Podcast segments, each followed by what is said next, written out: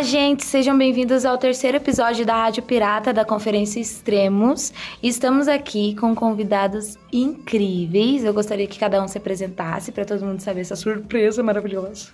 Meu nome é Matheus, faz um mês, um mês não, um ano que eu não tiro meu casaco do armário. meu nome é Thalita Idem. Meu nome é Tainá, também. Então, eles são, sabe de onde? Blumenau. Isso mesmo. Esses maravilhosos que estão aqui para falar um pouquinho da experiência que eles estão tendo na conferência. Eles vieram especialmente para essa conferência para é, passar um tempo com a gente, aproveitar um, um, tempo gostoso com Deus. E eu gostaria de ouvir de cada um de vocês como está sendo esses dias e como foi o dia de hoje para cada um. Então, Pra gente é muito especial sempre vir pra conferência. Já era uma, uma coisa tava dentro da nossa agenda antes, né? Tipo, a gente se envolvia muito com as conferências. E depois que a gente foi embora, a gente já pergunta pro pastor, assim, no início do né? ano. Pastor, que dia que vai ser a conferência aí pra gente já marcar aqui na agenda, já uhum. se planejar, né? Porque não dá pra gente perder mesmo. Então, a gente veio com muita expectativa e hoje, em especial, meu Deus do céu, foi de quebrar o coração da gente, né? A gente estava até comentando agora há pouco que a impressão que a gente tinha no final, assim, claro, gente, que Deus está falando com todo mundo, a gente sabe disso, né? Mas é, a impressão que a gente tinha, assim, era como se Deus estivesse falando direto com a gente, parecia assim que a gente fechava os olhos e estava falando direto, direto com a gente. Meu Deus do céu, foi tremendo mesmo, de arder o coração. E... Sim, tem sido bem intenso mesmo esses dias. E, e como a Thali falou, a gente sempre vive um coração muito aberto, porque a conferência é tipo, uma data sagrada no nosso ano, a gente sempre vem para cá. E a gente, com certeza, tá sendo abençoado. Tipo, a gente sabe que o tempo que a gente fica lá, a gente, tipo, acompanha tudo online, tipo, essas coisas tudo pelas redes sociais, né? Uhum. E o legal é vir e ver o, o quanto mudou, quantas pessoas amadureceram aqui e fazer parte de tudo isso. A gente sabe que a gente está lá, mas a gente é um braço dos jovens que estão no Brasil inteiro, né? Mas aqui né, nessa, nessa região, que vão, vão fazer diferença, né? E é legal se, vir aqui e buscar e se alimentar do espírito, esse gás novo e voltar para lá para como a gente usa uma expressão assim, esbagaçar o bochilique. Ai, meu Deus, sai Pelo amor de Deus. Ai, ai, que vergonha.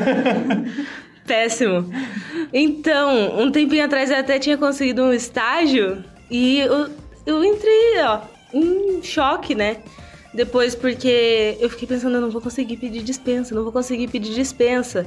Que era na prefeitura, então tinha que trabalhar em feriado e tudo. E eu fiquei desesperada, mas eu saí muito, muito recente, sabe? Assim, tipo, não foi intencional por causa da conferência, mas Veio a calhar, é. veio a calhar. Falar que foi a hora eu chorei um pouco, chorei. Daí depois fiquei muito feliz por saber que eu ia conseguir ir na conferência que eu tava esperando já há muito tempo.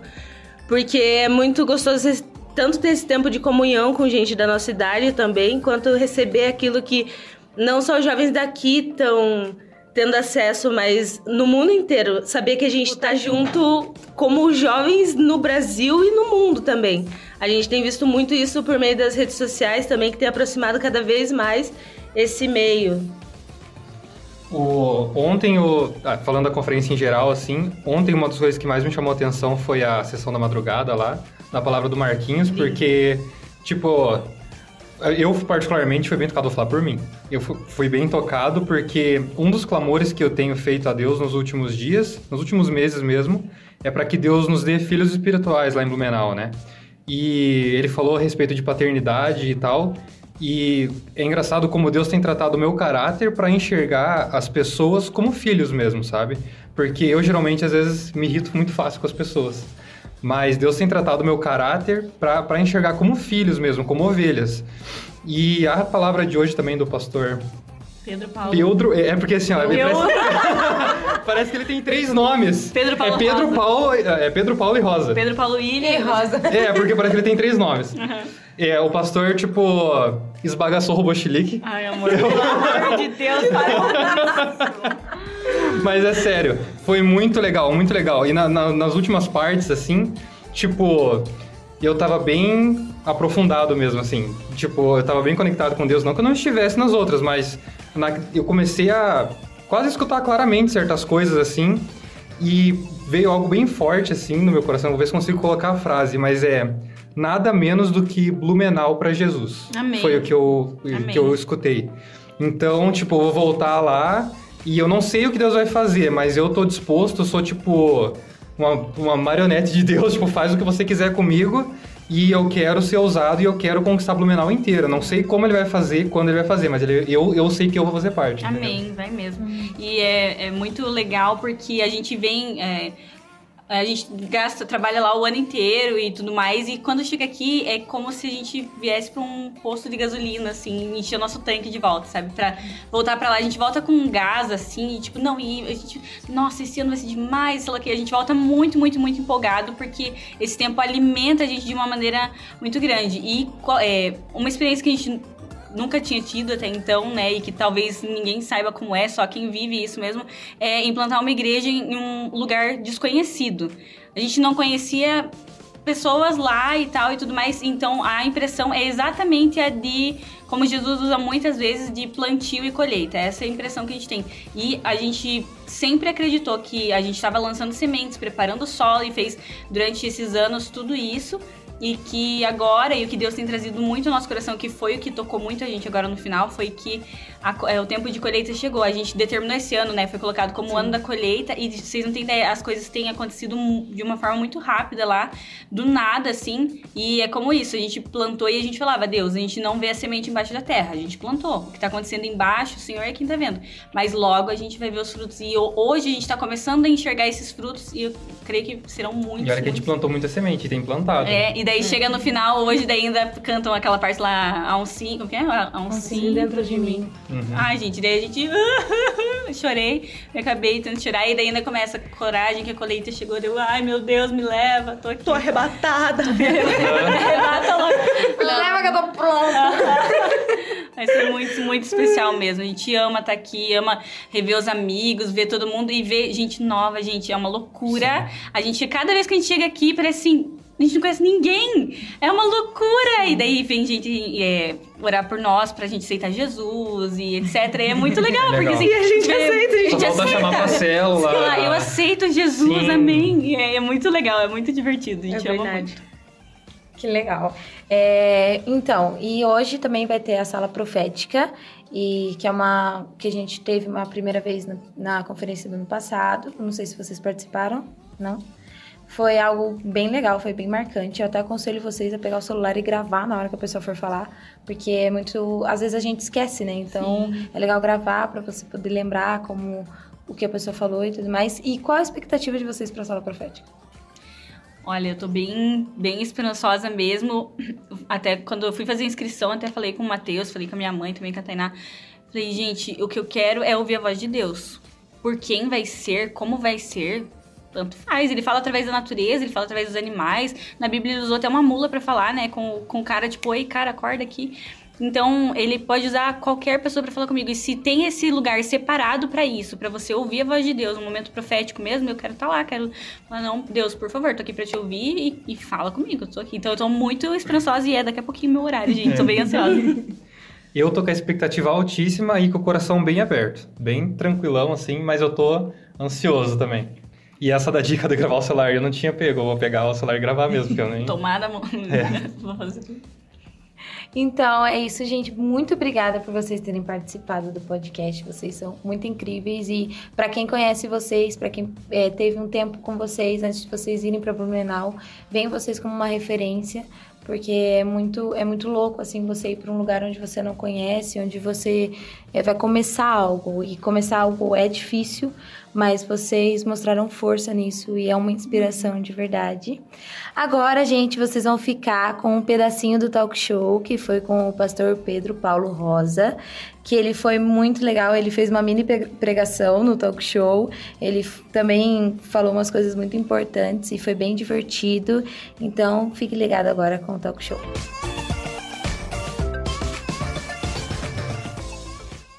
Quem é Pedro Paulo Rosa? Nossa, Vamos lá. cara, Pedro Paulo Rosa é um cara que tenta ser melhor todo dia. É um cara que tenta ter alicerces na sua casa, na sua família. Eu tenho como coisa mais. O meu maior púlpito é é minha, minha casa. Uhum. E eu tento, cara, viver cada dia sendo mais parecido com Jesus. Massa. Profundo também. Foi bom? Foi ótimo, Então nossa. tá, obrigado. Seria contratado, com certeza. Mano, fiquei sabendo aí que você é filho de pastor. É, ninguém é perfeito. Ninguém é perfeito, né? É, falam aí que os filhos dos pastores são os piores. É, o filho de pastor, ou ele é o melhor, ou ele é o pior, né? Ou ele é, ele é bênção, ou ele estraga o rolê. Deus me livre se eu fosse filho de pastor. Não, brincadeira. Você é? Eu sou, sou filho do pastor Márcio aqui. Pô, mano, que legal. Porque é o seguinte, mano, o filho do pastor é assim, ó. Se ele vai tocar guitarra, ele tem que tocar muito bem. Porque você toca mais ou menos, fala assim, ah, tá tocando porque é o filho do pastor. É, exatamente, é? exatamente. E sempre acham que te escolhe porque você é o filho do pastor. Você nunca, você nunca é bom demais numa parada. A única coisa boa é que quando, tipo assim, chega uma menina nova na igreja e fala, aquele é o filho do pastor, você é. É, sou eu mesmo. E aí, e aí? Mano, que uma pergunta assim, sendo filho de- pastor e tal, você chegou a se desviar alguma vez assim dos caminhos do nosso Senhor? Nossa, perguntas pesadas. Cara, eu já tive meu, meu black moment já. Eu acho que ninguém deve ter. Eu nunca me desviei. Eu fiquei um tempo hipócrita. Aham. Tá ligado? Aquela parada assim de, ah, mano, fiquei morno, tá ligado? Uhum. Porque, tipo assim, eu deixei de fazer as coisas que eu fazia. E eu acho que o primeiro passo para você viver uma pós-fé é deixar de fazer aquilo que Deus mandou você fazer. Então, tipo assim, é, é, pra mim é o track, né? Do cara desviar. Aham. É o cara. O cara vive pra Jesus, apaixonado por Jesus, tá fazendo um monte de parada. Aí quando ele começa a olhar pra outras coisas, ele começa a esmorecer a fé, aí começa a deixar de fazer as coisas. Aí tipo, mano, vem aqui, não precisa de você na recepção. Ah, mano, hoje não vai dar, tipo, vou levar minha avó no jiu-jitsu. essas dá uns coisas. migué. Entendeu? É. e aí começa, pá, migué, migué, migué, quando você vai ver, ah, mano, não vou mais hoje não. Aí os caras ligam, você não atende mais, tá ligado? Aham. Então, tipo assim, eu, eu comecei, eu vivi esse momento. Eu vivi esse momento, mas eu- um dia eu tava sozinho e aí, cara, eu comecei a ler a Bíblia assim, e foi um dia que eu li a Bíblia que ela mais me bateu, tá ligado? E tipo, eu, eu tive ali um. Eu me falo que eu me converti de verdade. Que eu pensei, cara, se esse livro é real mesmo, mano, eu vou pro inferno. Aham. Então, mano, eu preciso, eu preciso viver esse livro, eu preciso viver esse manual. E foi ali que eu tive uma, uma parada assim de tipo assim, uma, uma conversão de verdade. E, tipo, eu Entendi. entendi que eu era amado, que eu era que eu precisava eu precisava tomar passos para viver com Cristo, tipo assim, não é só não é alguém que vai fazer por mim, alguém vai orar por mim, não, não, mano, eu preciso fazer. Entendi. E qual que era a tua idade mais ou menos quando isso rolou? Eu tinha 19. É, você lidera uma igreja, né? Conta um pouco pra gente a história e como que é o nome da sua igreja, pá. A minha igreja chama Igreja Missionária, o movimento, a juventude chama Central 3. Uhum. O nome de jovens chama Central 3. E, cara, é muito louco o que a gente está vivendo lá. A gente, é um avivamento mesmo. A gente tem três anos de história como Central 3. Eu lidero lá fazem cinco anos. Massa. Eu- jovens. é, eu comecei a liderar depois de uma tragédia, mano. Tipo, o nosso pastor de jovens foi assassinado. Nossa, Numa mano. padaria, tipo, com dois tiros, um moleque de 16 anos. Nossa, velho. É, cara, na frente das filhas. E foi muito, assim, na terça. E eu era policial, mano. Nossa, velho. E tipo assim, a gente prendeu os caras. E, tipo, no sábado tinha culto, a gente tava desolado, mano. E, tipo, a gente, eu liderava uns 30, tinha uns 30 jovens lá e eu só liderava, ajudava ele, eu liderava um grupo de crescimento, um GC, e aí, tipo, a galera olhou ele, Pedrão, o que que a gente vai fazer, mano? Eu falei, mano, eu não sei, eu não sei, cara, vamos, vamos esperar. E aí a gente tinha muitas referências, mano. E aí eu falei assim, cara, eu, eu não sei o que a gente vai fazer, mas eu sei quem sabe, é o Espírito Santo, velho. Então vamos buscar o Espírito Santo que quem vai fazer. E a gente começou a construir a Central 3, tá ligado? A gente começou muito assim, no que Jesus nos falava pra fazer, e a gente tentava algumas coisas, a gente errava às vezes, mas sabe, Deus foi dando graça pra gente, a gente sempre, eu sempre sonhei com um movimento que conseguisse conectar a galera. Eu tenho um amigo meu que tem uma boate em Ribeirão Preto. E aí eu entrei na boate dele, a boate dele é muito top, mano. Tipo, tem pista de skate, tem muito, um monte de coisa massa, assim. E eu falei, mano, eu, eu preciso de uma igreja que pareça com esse lugar aqui, velho. Uhum. tá ligado? Aham. E a gente começou isso, a gente começou a mudar tudo na igreja, começamos a pregar de maneira diferente, conectar de maneira diferente as pessoas, tipo, colocamos um dinossauro inflável na recepção. Era muito louco. E, e aí, mano, começamos. E aí a gente começou com em adoração, começamos a compor músicas. E hoje a gente tem uma banda chamada Central 3. Você- Quem conhece Central 3 aqui? Uma galera. Então, mano, a- gente começou, Deus começou a fazer as paradas e aí muita gente pergunta pra mim, como foi? Como vocês fizeram? E eu tenho muito orgulho de falar que eu não sei como foi. Eu sei quem fez, foi, foi Jesus, mano. Ser, ser quem nós somos. Eu acho que eu acredito numa igreja real, uma igreja simples, uma igreja humana, velho. A gente por muito tempo idolatra superstar e cara super, velho. E eu não tenho nada diferente de você, nada diferente de você, mano. Eu sou ser humano também, eu tenho as limitações. A gente costuma muito, muito falar na central, mano. Seja bem-vindo aqui, desculpa qualquer coisa, a gente tá em obras aqui, mano. Tá, desculpa o transtorno, tá todo mundo em obras. Eu tô em obras, você tá em obras. Cada um tá no seu processo, quem não tá? Aham. É, Tipo assim, quando a igreja começa a olhar para as pessoas, respeitando o processo, respeitando a fase.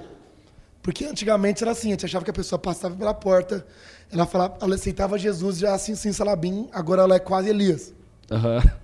E não é assim, mano. As pessoas têm, têm a, sua, a sua caminhada, tá ligado? Tô ligado. Sei lá, a gente tem feito assim lá e tá dando certo. Mano, que animal.